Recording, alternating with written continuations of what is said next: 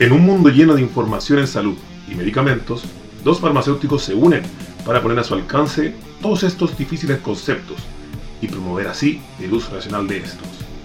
Prepárate, sube el volumen a tu emisor, porque acá llega el podcast de los audio boticarios.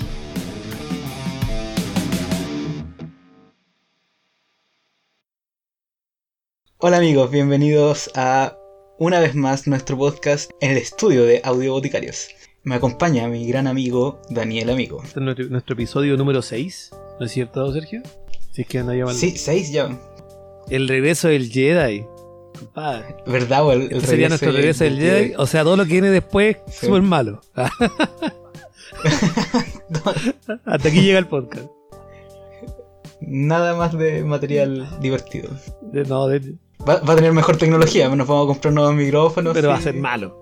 Como las que siguen de Star Wars. A pesar de que igual me gustan un poco, pero. Pero mientras más las veo y más las analizo, menos me gustan. No, igual la- las últimas, igual las últimas tres no, no son tan malas. Aunque la verdad yo no soy gran fanático de Star Wars. La verdad no, no me siento así como con cara de de llorar tanto la- el- que, que no sean tan buenas. Yo sí, y créeme que traté de justificarla hasta que ya se me acabaron los argumentos. entonces. Pero no venimos a hablar de eso en este podcast. Voy a hacer, voy a citar a un podcast de, de cultura pop que se llama Monjes Fanáticos, por si quieren buscarlos también en Spotify. Que son mucho más seguidos que nosotros, así que probablemente sería mejor que ellos nos recomendaran a nosotros. No, démonos el gusto, démonos el gusto. Los voy a recomendar que escuchen Monjes Fanáticos. Les voy a recomendar. También, un ca- oh, No, no, están, están surgiendo recién. así también hay un cabro joven que se llama Edo Caroe, que también creo que hace podcast. Escúchenlo. eh. Igual es bueno. Eh, bueno, ¿Qué, qué no, qué nos atañe ahora, Chichito? hoy día venimos a hablar de un tema muy interesante que es el de las medicinas alternativas, las medicinas o las terapias alternativas. Sí, vamos a darle algunas directrices para eh, reconocer los fraudes sobre las medicinas alternativas. Así que no se despeguen y súbele el volumen a su emisor, que acá llegan los audio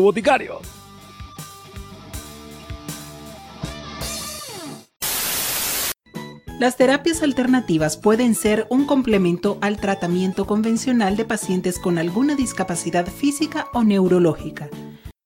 La fitoterapia tiene una serie de estudios a sus espaldas Dicen que no hay mejor cura que la que nuestra madre naturaleza nos da a través de sus plantas medicinales. Estamos en la Florida. Aquí hay un centro medicinal propio de la cultura mapuche, reconocido por el Ministerio de Salud. That doesn't mean the alternative practice is truly as effective as traditional medicine. toda una serie de medicinas alternativas sobre las que hay no una duda, cientos de dudas. Se trata del clorito de sodio, un compuesto que circula de forma masiva, pero que las autoridades aseguran es inútil y altamente peligroso. Como partimos en la mayoría de nuestros podcasts, eh, creo que lo más importante es definir qué es la medicina alternativa.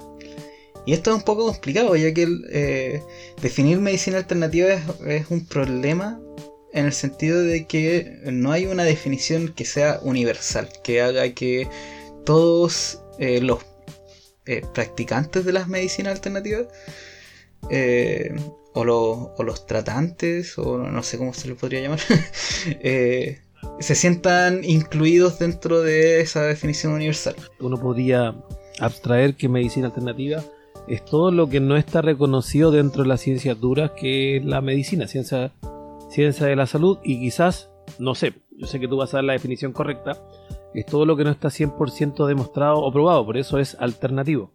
Y que puedes usar Yo lo tenía así como, como una definición que compuse dentro de definiciones de como Wikipedia y cosas así.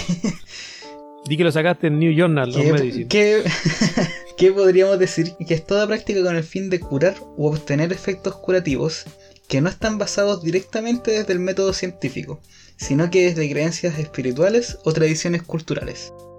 Dentro de las mismas medicinas alternativas se puede hacer una, una distinción hacia un concepto que está dentro de las medicinas alternativas, que son las medicinas alternativas y complementarias, o las CAM, como les llaman por sus siglas en inglés, para referirse a aquellas medicinas alternativas que se usan en conjunto a las prácticas convencionales de salud. y no en lugar de estas. Porque hay algunas prácticas eh, de terapias alternativas que se promocionan o se, se divulgan como una opción en lugar de la medicina convencional. Sin embargo, de partida, una de las primeras cosas que les vamos a decir, eh, o que tienen que quedar claras desde nuestra visión más especializada en el tema, no eh, toda medicina alternativa que les diga que se tiene que usar en lugar de una medicina convencional es un fraude. No existe una medicina alternativa que reemplace la medicina convencional. Toda tiene que ser una opción para complementar o de forma integrativa. También existe la medicina integrativa, eh, creo que se llama, que eh, son como prácticas que combinan de cierta manera la medicina convencional con alguna, algún tipo de tratamiento alternativo, pero cuando hablamos de reemplazar, siempre eh, va a ser, eh, vamos a estar hablando de charlatanería o fraudes en torno a la salud. Es súper complicado lo que comenta Sergio porque el problema de esta medicina alternativa es que a veces se suman mucho a gente que podría estar complicada en su vida de manera psicológica y que piensa que por esta vía de dejar de tomar los medicamentos va a poder resurgir. Y si ustedes han visto las noticias o programas como En su propia trampa, siempre que hay o que hay una persona que cambia su tratamiento actual por estas medicinas alternativas que dicen reemplazar los tratamientos de medicina convencional, termina agravando, agravando su condición o a veces fallece. No, hay muchas veces incluso eh, como las como son los fraudes y las charlas de eh, muchas veces esto está creado para sacarle dinero a la gente. De manera que ya no solo las personas terminan más enfermas, sino que además con grandes problemas económicos. O si es que llegan al, al resultado de muerte, son las familias las que terminan quedando con esos problemas económicos. Entonces tienen que siempre tener ojo para poder reconocer, y eso es al menos lo que queremos llegar hoy día con este podcast, de poder ayudarlo a reconocer qué medicina alternativa o complementaria podría ser beneficiosa y cuando hay un posible fraude frente a sus ojos. Desde la antigüedad, los primeros farmacéuticos que existieron en la historia, sin llamarse farmacéuticos, encontraron ciertas acciones farmacológicas en plantas. Y de hecho se conoce mucho eh, tratamiento alternativo en base a plantas. Y la verdad es que sí, eh, muchos medicamentos nacen de productos naturales, ya que viene desde hace mucho tiempo utilizando. Entonces es por esto que hay que dejar en claro que sí, muchos tratamientos en base a plantas naturales producen efectos farmacológicos y algunas ya están demostrados. Y es por eso el riesgo de que se usen mal o que se usen a veces en conjunto con medicamentos o a veces sustituyendo la terapia farmacológica de base. Las plantas son una muy buena herramienta. La, verdad yo creo que personalmente es la medicina alternativa que yo más apoyaría o que más soy partidario. De hecho, yo uso de cierta manera algunas, algunas plantas, súper poco la verdad. En general yo uso súper pocos medicamentos también. Pero, por ejemplo... Pero sabes que si, si, si la marihuana no la estaba usando con un fin terapéutico, no, no de una planta medicinal. no, no, solamente recreacional. Pero, pero no, me, refiero a que, por ejemplo, la manzanilla que tiene eh, un efecto reconocido como antiinflamatorio y analgésico, eh, yo sí, sí, la he usado para los dolores de cabeza o cosas así. De hecho, tengo entendido que en la cultura de cerro, se usa mucho la, manzanilla que crece y que está seca básicamente en el cerro para los dolores de cabeza. O, también otra cosa que he hecho que eh, el matico eh, se le atribuyen efectos eh, cicatrizantes. Y yo claro que, y, yo ya que tengo un matico en mi casa, he hecho crema de matico. Entonces, la verdad es algo en lo que confío. Ahora, eh, Daniel, ¿me podrías explicar cuál es el problema con el uso de plantas medicinales? Por supuesto. Existe un riesgo latente porque muchos, como dijo Sergio, sí tienen efecto. Para esto, primero hay que reconocer o saber que cuando se habla de una hierba o una planta o una hierba con propiedades medicinales, a veces no es toda la planta, sino que son sectores. Y muchas veces la actividad medicinal cambia al sector de la planta. La parte de esta que tiene el, efecto farmacológico, decirlo de alguna manera, o que produce efecto, se llama la droga vegetal. Para explicarlo de manera más simple. La droga de vegetal de la manzanilla sería la flor. La flor de la manzanilla es la que tiene la mayor cantidad de elementos químicos, por decirlo de alguna manera más sencilla, que producen el efecto antiinflamatorio. Las ramas y las hojas tienen en menor cantidad. Cuando de repente uno va, ve y en la calle te venden manzanilla, lo que menos tiene es flor de manzanilla. De hecho, el mismo té de manzanilla, yo creo que podrían abrir un té de manzanilla y lo que menos van a encontrar va a ser flor. No, no, pero el té de manzanilla es el típico Sí, el po. que tenían en los colegios si tiene manzanilla. po. Ah, sí, pero tiene menos. po. Algunos tienen menos flor de manzanilla, sino que tú ves más, ra- más tallos que flor. A eso me refiero. Que el- Sí, no, pero eh, estoy casi seguro que los té tienen son, son efectivos. De No, hecho, sí, son- son- ya no- no. de que de verdad tiene un sentido esa cuestión de que lo tengan en el colegio. Así como, Ah, porque así como el, el, el cabro chico que se rompió la pierna, así le, le dan un tecito de manzanilla claro. en la inspectoría. Sí, ya me rompí una piedra. Será un té de manzanilla, un panchocolita y, y una En limonada. ese sentido, en verdad, las plantas, eh, las plantas pueden tener unos efectos bien buenos, pero también tienen sus límites. Y esos límites son súper poco claros porque dependen de muchos factores. Depende de qué tipo de cosecha, de cómo cosechaste lo- las plantas, depende de qué parte de la planta es la que hace el efecto, o de que eh, se, se preparen de la manera correcta también depende. Entonces hay muchos factores que eh, están fuera de control. Por lo mismo, muy difícilmente van a encontrar a un médico que esté dispuesto a recetar una planta para alguna afección. De hecho, bueno, como bien lo dijo Sergio, no solamente la cantidad del, del, del efecto se ve por la parte de la planta, sino que también por la época estacional. Hay una frase que dice en abril, Cogollos mil. Esa es la frase. ¿Por qué va? Porque dicen que en abril es la cosecha del cannabis que te- se, se usa de manera recreacional o... Pero en, en otras palabras es la que tiene mayor con- concentración del activo en la planta. En la hoja precisamente. Eh, Eh, En, una- en un cultivo en un normal. cultivo porque normal. Están un- haciendo indoor, weón, no, no, no, no estamos hablando de, de ustedes. Bueno, pero el, el te- el tema de esto eh, no es, no es eh, potenciando el uso de la marihuana, sino que es para hablar de que hay ciertas fechas en la que el activo vegetal se puede encontrar en mayor cantidad que en otras. Naturalmente, como uno observa, en otoño las hojas se ponen más café y tienden a caer, y en primavera donde florecen. Ya no, no es el caso del- de la marihuana, pero me refiero de otros tipos de plantas medicinales. Entonces, dependiendo de la época del año, es la cantidad de activo que voy a encontrar en la planta. Además, la cantidad de activo no es uniforme. De manera de que puedo estar cosechando bien, puedo estar preparando bien, pero de todas maneras el, el efecto que tenga va a depender de muchos factores aleatorios. Por lo tanto, por eso es que el, el medicamento eh, convencional es tan, tan eh, destacable en comparación. Porque cuando tú tienes un comprimido, de cierta manera tienes la seguridad de que al menos hay una No le están mintiendo con la, cantidad. cantidad de sí bueno no te están mintiendo eh, hay un rango de error de la cantidad de medicamento que tú estás usando pero todo eso es completamente controlado entonces si un, un médico quiere eh, ve que un- su tratamiento no está haciendo el efecto adecuado puede aumentar la dosis o cambiar de medicamento o hacer cualquier otra cosa todo es mucho más flexible porque tengo completo conocimiento de qué es lo que estoy usando y cuál es la cantidad de lo que estoy usando. Sin embargo, con las plantas no tengo esa facilidad.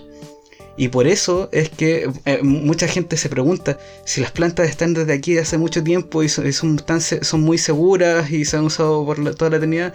Y, y sí, es verdad, muchas veces hay muchos medicamentos herbarios que son tradicionales que eh, son súper seguros y un- uno puede usa- podría usarlos sin mayor complicación. Pero para el tratamiento de las enfermedades ya a un nivel clínico, en verdad es, es muy es muy volátil eh, la información que pueda uno tener sobre un tratamiento con, plantas. Por eso es que la verdad eh, tengo entendido que igual existen médicos que pueden querer recetar plantas, por ejemplo, pero la verdad debe, no, debería ser, no debería ser la verdad, porque eh, los medicamentos convencionales son mejores, eh, como les decía, en un cuadro clínico. Igual como eh, yo les decía, yo he usado manzanilla para un dolor de cabeza, pero porque sé que es una cosa puntual y, y sé que no me va a hacer daño y cosas así, pero usar plantas para una hipertensión, por ejemplo, o para una diabetes, podría causar un gran riesgo recuerdo un matinal donde había un tipo hablando sobre plantas y él recomendaba reemplazarlos por el tratamiento antihipertensivo y eso es súper peligroso. No solamente, bueno, para las plantas, sino que también para medicamentos antidiabéticos. Tenemos el ejemplo de la planta, la pata de vaca, un árbol que produce una hoja con forma de, de la huella que deja el pie de la vaca y se habla que tiene propiedades antidiabéticas. Y efectivamente, puede generar de hecho hipoglicemia si usted ya está tomando medicamentos para la diabetes, no puede sumarle esta medicina. O sea, esto ya no sería complementario. Porque los medicamentos antidiabéticos ya de por sí tienen cierto riesgo de causar hipoglicemias.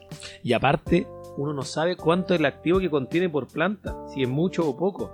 Siempre yo le decía a los pacientes que, que me comentaban que habían usado esta, es que la diferencia entre una metformina o una glibenclamida, que la metformina yo sé que por comprimido vienen 850 miligramos y puede existir un rango de error que puede ser 849, 841, pero son rangos insignificables para la terapia.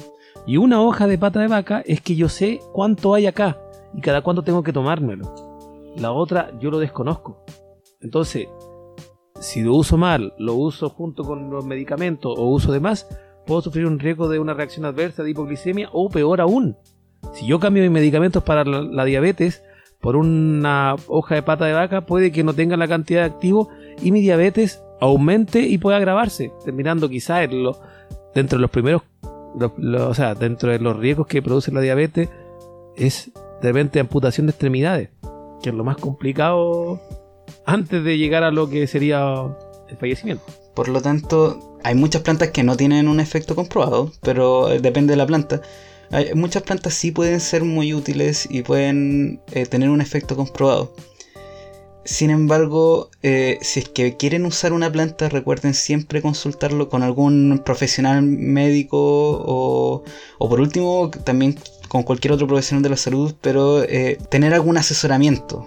Porque que, sean plantas no quiere decir que solamente tengan efectos buenos. El usar un medicamento herbario es de todas maneras usar un medicamento y todos los medicamentos tienen unos efectos benéficos y unos efectos nocivos, muchas veces efectos tóxicos según la dosis. Entonces, para, eh, para completar la idea, es que las plantas con propiedades medicinales hay que tener siempre ojo en que estas no van a reemplazar el tratamiento de base. Por ende, si usted está con un tratamiento, no lo tome, ¿ya? Y si piensa en tomarlo, siempre comentarlo con el médico que lo está tratando.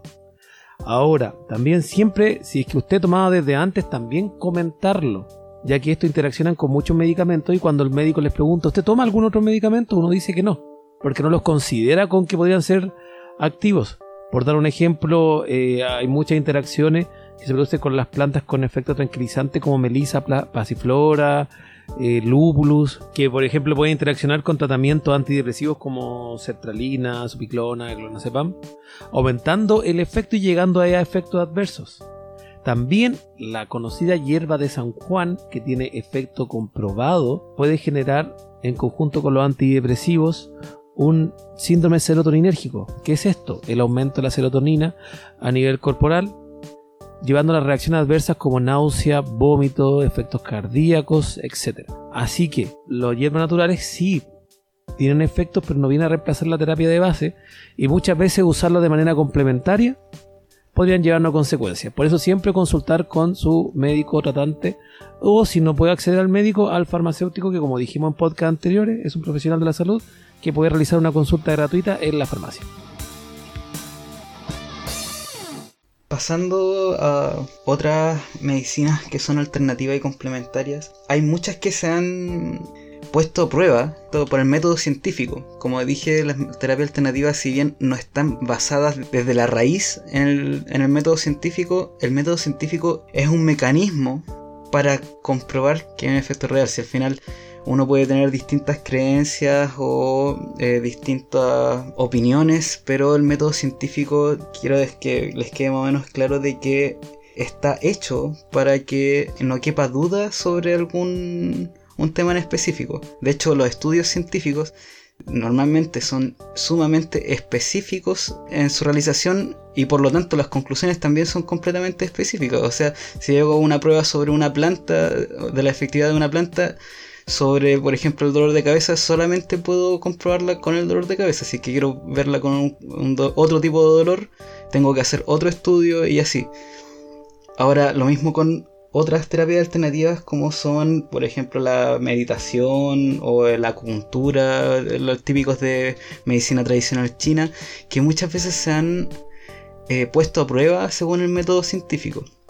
Y la gran mayoría no ha reunido las, eh, las pruebas suficientes para dar un efecto muy destacable sobre las afecciones. Sin embargo, hay algunas que sí pueden eh, tener algún efecto, pero la mayoría no se separa mucho de lo que es el efecto placebo. Que un placebo es una sustancia que no posee efecto terapéutico ni acción curativa. Naturalmente en los estudios clínicos siempre se compara el medicamento con el placebo, es como comparar el medicamento con algo que no hace efecto, que es para ver si es que el medicamento realmente logra hacer efecto en las personas. Ya, lo mismo sería con esto, con este tipo de terapia. Ahora este efecto placebo tampoco es que no, no haga nada. Es distinto si no le das nada a si le das un placebo. Eh, cuando le das un placebo igual se ve una cierta diferencia, pero es realmente insignificante. Y de hecho todos los medicamentos para hacer, eh, con las pruebas de efectividad que tienen, el requisito es que tengan que ser mejor que el placebo. lo que pasa es que de repente hay un, efecto del tipo psicológico que se da por solamente el hecho de creer que estás tomando algo. Eso se ocupa muchas veces también hasta en deprivación de droga, que realmente le dan eh, comprimidos que no tienen ningún medicamento, o sea, ningún fármaco, ningún activo, a una persona y le dicen, toma, aquí tienes esto, que con esto se te va a pasar, eh, no sé, por tu ansiedad, dolor de cabeza, se lo toma y se le pasa. Y tú das cuenta que hay un efecto psicológico. Por eso siempre se prueba el medicamento con el placebo, que es para que la persona esté tomando algo que él, va a creer que tiene un efecto, en realidad no, no, debería producir ningún efecto. Y ahí se mide si el medicamento realmente lo produce. Es para quitar, para, bajar un poco los secos. Ahora, igual el, efecto placebo tampoco es que no, haga nada, porque de hecho, como decía Daniel, eh, el, placebo, por un efecto así como psicológico, eh, realmente hace cierto efecto, pero es, demasiado pequeño ese efecto que da. Ahora, ahora, igual hay experimentos donde ha sido más o menos significativo el efecto placebo, pero la verdad nunca va a ser mayor al que a, a lo que da un medicamento, por ejemplo, real o un medicamento convencional. Ahora, como les decía, la mayoría de, los, de las terapias alternativas no se separa mucho de eso, aunque hay muchas que sí tienen, por ejemplo, el, la acupuntura creo que tiene algunos estudios que eh, lo respaldan con el asunto del, dolor en esclerosis múltiple. De hecho, la mayoría son. Eh, la mayoría de los tratamientos alternativos que eh, están comprobados, están comprobados bajo cosas eh, de ese tipo. Tratamientos paliativos para enfermedades que dan muchos problemas, como son la esclerosis múltiple, como son el cáncer, para ayudar con el dolor o ayudar con eh, vómitos o cosas o problemas de movimiento para estas enfermedades que no tienen cura o que, o que es muy difícil curar o llegar a, un estado de recuperar la salud, eh, para esos casos se ha visto que funciona. Y la, verdad, las personas no es que dejen de, sentir dolor o, se muevan o puedan bailar como, eh, como antes, pero la verdad cualquier cosa que, que sume eh, sirve mucho para esas personas, en especial psicológicamente. De hecho, aquí nace mucho el rol del terapeuta ocupacional o de repente los mismos profesores de educación física en salud. Yo tengo una, bueno, una anécdota en el centro donde yo trabajo, por casualidad de la vida, también trabaja mi cuñada que es profesora de educación física. Y una vez conversando con, una, con un médico del CEFAM que se dedicaba a ver salud mental, me comentó que los pacientes de salud mental que ella veía y que también participaban en el taller de educación física, ella siempre les daba de alta y lograba sacarles los medicamentos. A diferencia de los pacientes que no estaban en, en taller de educación física, les costaba mucho darlos de alta porque eran pacientes que volvían a recaer y al mismo tiempo seguían tomando medicamentos antidepresivos. Entonces en estos casos funciona como eh, terapia complementaria.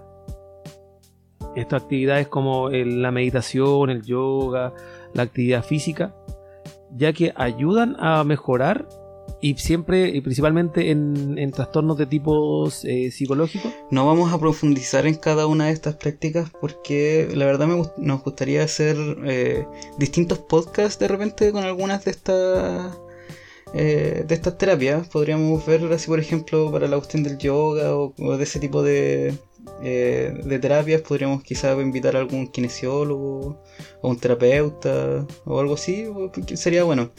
Y de hecho ya tenemos pensado de que sí o sí vamos a hacer un podcast de plantas medicinales en donde eh, ya no solamente digo vamos a dar más ejemplos y nos vamos a centrar más en cómo se utilizan realmente las plantas. Continuando con el podcast, sabemos que en el mundo existen muchas terapias que son falsas o que, o que a veces eh, son personas que se, que se aprovechan de, alguna situación particular de gente que sufre alguna patología y usando la creencia implementan falsas terapias que al final pueden generar que una persona pueda agravar su condición. En las terapias alternativas complementarias en el peor de los casos vamos a tener una terapia que no es efectiva. No, es efectiva, pero como es complementaria al tratamiento base, que es de un tratamiento convencional, no te causaría mayor eh, problema. Ahora, eh, el, problema está cuando eh, estas terapias alternativas quieren reemplazar la terapia convencional o derechamente no cumplen con la seguridad que todo tratamiento debería tener. O sea, ya no es solamente que no te haga un efecto curativo, sino que además te tenga un efecto nocivo. En estas dos situaciones ya tendríamos problemas eh, mayores.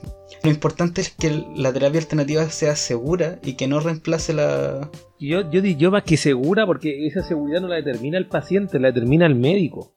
La terapia alternativa tiene que estar respaldada por la opinión de un profesional habilitado. Y ahí de repente vienen muchos falsos títulos, por ejemplo el mismo Dr. Denzil. Sí, pues que el Dr. Denzil era un, eh, un tipo que te decían, era un iriólogo, que supone que te veía como el iris del ojo y... Y determinaba tu condición de salud. De hecho, de, hecho determinaba que la gente que tenía los ojos azules eh, tenían mejores genes. Él veía la genética a través de los ojos. Y ah, así, y así estafó a mucha gente. Igual yo una vez, por curioso, me puse a ver sus videos en YouTube y de repente decía, quizás será un tipo muy estafador o será un tipo que cree mucho en lo que él hace y cree que puede sanar a la gente, pero la verdad es que el método no funcionaba y no reemplazaba a, la, terapia y lamentablemente la gente que caía en estos métodos era gente que de repente estaba desesperada buscando alternativas.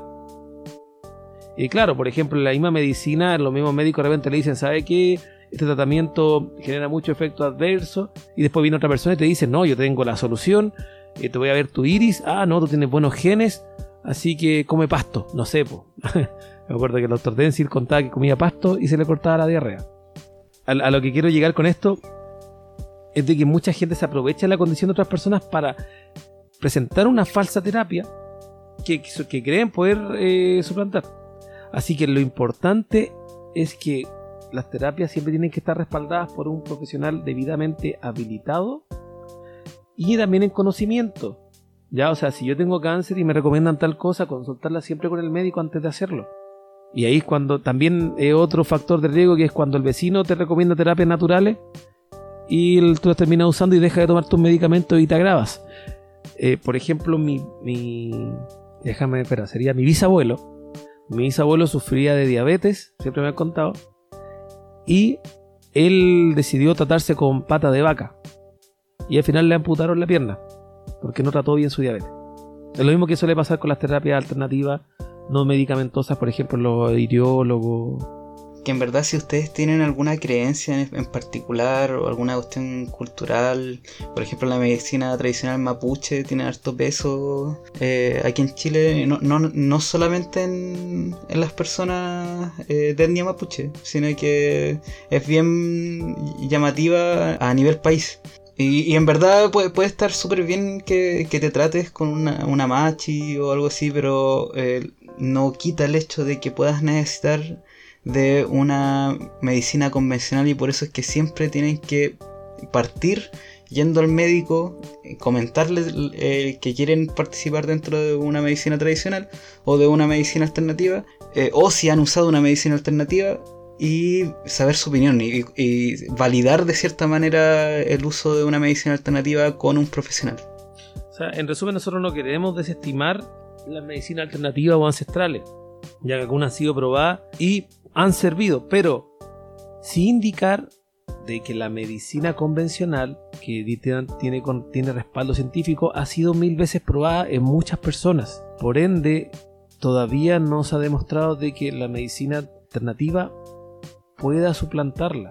Duden especialmente de las terapias alternativas que tratan de usar argumentos científicos porque eh, hay muchos que por pseudociencias han tratado de avalar sus prácticas de medicina alternativa pero eh, la, la, ciencia que usan o lo, los conceptos que usan científicos no están bien aplicados y en verdad no tiene, ningún fundamento. Por ejemplo, lo que decías tú del doctor Denzil, que eh, por ver el iris podía saber tu genes y cosas así, eso es ridículo, eso no tiene ni, ni, pies ni cabeza. Si él hubiera dicho que por el iris podía ver tu alma y eh, sabía tu futuro, yo encuentro que es mucho más válido que el haber dicho una cuestión así de que podía ver tus genes y que según tus genes sabía si iba a tener cáncer, no sé. Eso no tiene ningún sentido. Duden especialmente de las cosas que usan algún concepto científico. Traten de. Pueden, incluso sin necesidad de ir a un médico, pueden tratar de verificarlo tomando algún libro de biología, ¿cachai? O, o, o buscando en internet de qué se trata todo eso. Eh, si es que realmente tiene por lo menos algún sentido. Eh, la primera barrera que le pueden poner a un tratamiento alternativo sería ese. Si es que usan conceptos científicos y al revisarlos pueden darse cuenta de que en realidad no tienen sentido, que son ridículos incluso. Así que investiguen de su enfermedad, eh, no crean todo lo que les dicen. Eh, eso igual este escepticismo también puede apelar hasta la misma medicina eh, eh, convencional llamándolos a informarse, ya que hoy en día, gracias a los celulares y el internet, tenemos información a la palma de una mano, pero también hay información de la cual tienes que dudar. Así que uno puede investigar y al mismo tiempo corroborar esa investigación con el profesional. Pero nunca creer a ciencia cierta a alguien que te venga a decir que te tiene la, la cura milagrosa con solamente mirarte en los ojos o tomarte esta hierbita o haciendo un ritual mágico. Otro caso anecdótico del año pasado, el 2019, iba a hacer una charla un puertorriqueño llamado Gregorio Placeres, alias el Doctor Clorito, que, que es un, se supone que es un importante impulsor del MMS, que es el suplemento mineral milagroso. Y le pone siglas más encima. Es que esta es una cuestión más grande, o sea, hay un, creo que es un inglés, no me acuerdo de, de dónde era, pero es un loco que sacó un libro sobre esta cuestión que eh, se supone que consiste en una solución de clorito de sodio, que es una sustancia muy parecida a la lejía industrial, al hipoclorito. Y en verdad él decía que tomando esa cuestión te curaba de todo, ¿cachai? Eh, te decía que tenía propiedades para el resfriado, el acné, la diabetes, autismo, malaria, hepatitis, la H1N1, el VIH, el cáncer. Y creo que últimamente también estaba diciendo que te servía para el coronavirus. Ese otro, otro factor para darse cuenta de que una cuestión es, eh, es un fraude. Cuando te dicen que algo te sirve para todo, especialmente el cáncer y el VIH son como los más los más utilizados para promocionar estos productos. Si es que te sirve para todo, también es algo para que tú empieces a sospechar de que eh, es un fraude. Porque en verdad todas estas enfermedades, por ejemplo, no tienen nada que ver entre ellas. Se pasó pa' chanta. Sí, pues no, este, y este es un caso claro de, de fraude que también puede ser bastante peligroso. Si al final el clorito de sodio, si tú lo ingieres, es un pro- producto que tiene una toxicidad, una cierta toxicidad, pues yo, yo creo que Que tiene dos maneras. Si tiene muy baja dosis para que la persona no se muera, entonces se va a morir porque no te está recibiendo la terapia que requiere. Y tiene altas dosis, se muere por una intoxicación. O sea, por ambos lados, el tipo es un chanta vendiendo una idea que no tiene fundamento. Ya se acabó la época de los alquimistas que buscaban la vida eterna y para ti, de, de que tú tengas conocimiento, ¿qué terapia alternativa sería la que no te gusta? Así como que de, plan- de, de- de partida ya no le tienes como... repudio, repudio. A ver, simplemente no me gusta, no me gusta cuando la terapia la usan para reemplazar una terapia medicamentosa. Y una que sí me encuentro que es muy buena complementaria son estas terapias eh, de meditación, el mismo yoga, Sí, el ejercicio, porque eso eso. siempre es complementario para todo. Especialmente para estados depresivos o de ansiedad, ayuda bastante el hecho de una actividad física o ir desconectando la mente y hacer otras actividades, hasta la música, que son terapias complementarias. No, y, y de hecho eh, contribuyen a una buena calidad de vida también. Tanto la meditación como la, eh, actividad física en general. Ahora podríamos ir diferenciando según eh, alguna actividad, algún arte marcial o alguna, no sé, danza o cosas así. Pero en verdad, en definitiva, la actividad física y es algo que te sirve para mejorar tu calidad de vida, estar estando enfermo o no. Ahora, sin embargo, me separo un poco de ti en el asunto de que yo sí repudio una terapia alternativa. La verdad encuentro que es algo que no debería existir, independiente de las creencias y cosas así. Y esa es la homeopatía. Ah, la homeopatía, la había de hecho, de hecho te digo que la había olvidado. Cuando hablaste de terapia, es que yo pensaba que estaba hablando de terapia. De cosas que hicieron de efecto. cosas que sirven. No. Ya, miren, eh, para explicar un poco y dar una, una introducción, la homeopatía fue creada en 1796 por Samuel Hahnemann. Creo que así se pronuncia la cosa. Se basa en que lo similar cura lo similar. O sea que en definitiva eh, postula que una sustancia que causa un síntoma en personas sanas lo curará en personas enfermas. Estos productos homeopáticos son preparados mediante diluciones y agitaciones sucesivas de la sustancia con el objetivo de activar su energía sanadora. Por lo que mientras más veces se, se hace este procedimiento de dilución y de agitación, más efectivo sería el producto homeopático. Las disoluciones se hacían según una escala eh, logarítmica decimal que hizo Hahnemann, en donde una C representaba la, dilución en un factor de 100 unidades. O sea que eh, con una C quería decir que diluía eh, de 1 en 100, ¿cachai? Si es que tenía 12, divi- eh, eh, diluía de 1 en 100 y después di- diluía de nuevo de, ese, de esa dilución en 100. O sea, sería como 10.000, ¿no? Sí, si no me equivoco es 10.000, pero por ahí. La cosa es que ya llegaba a diluciones tan grandes que cuando uno lo analiza ahora con el conocimiento de hoy en día, uno podría determinar de que en realidad no queda ni siquiera una molécula de el- la sustancia que él diluía en la, Al final estaba tomando agua. Exacto, básicamente estabas tomando agua con azúcar o alcohol, creo que también con alcohol se podían diluir las cosas. De hecho, eh, se supone que en el 13C ya no debería quedar una molécula de sustancia. Y la, eh, la dilución más usada por Hahnemann, y que de- decía que era como de, la- de mejor, así como el estándar, era 30C. O sea, ahí ya definitivamente no. Es imposible que haga algún efecto real.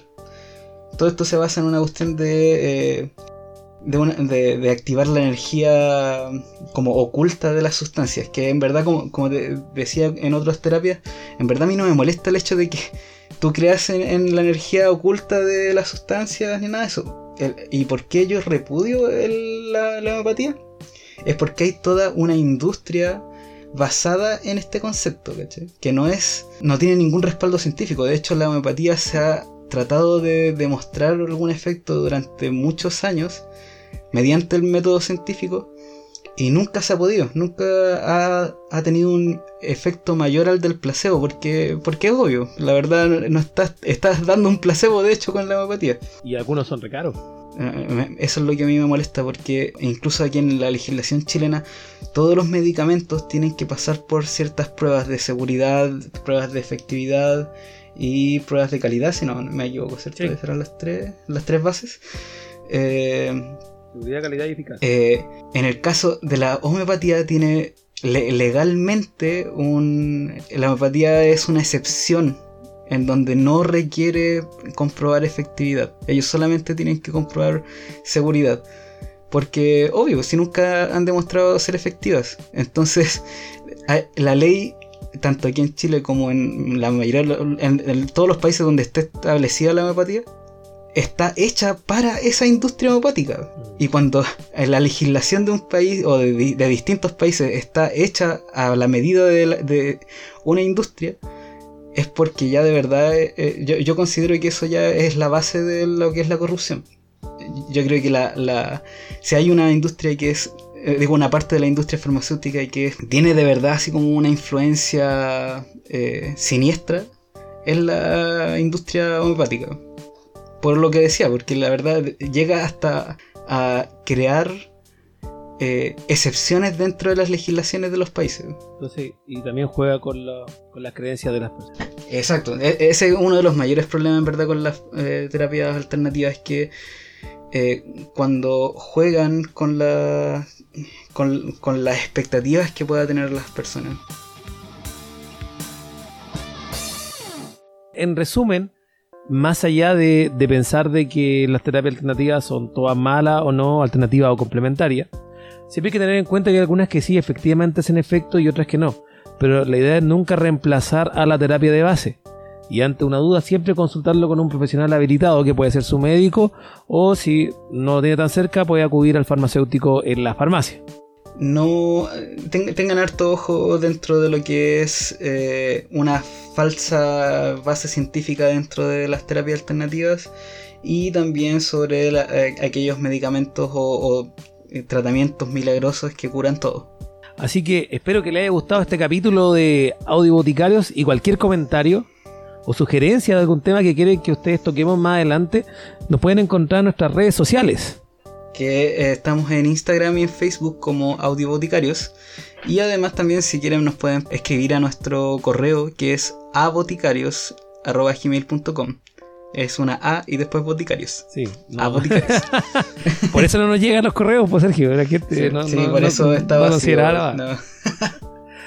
que muchas gracias por, por escucharnos y atentos que se, se vienen nuevos capítulos de Audio Audio Boticarios.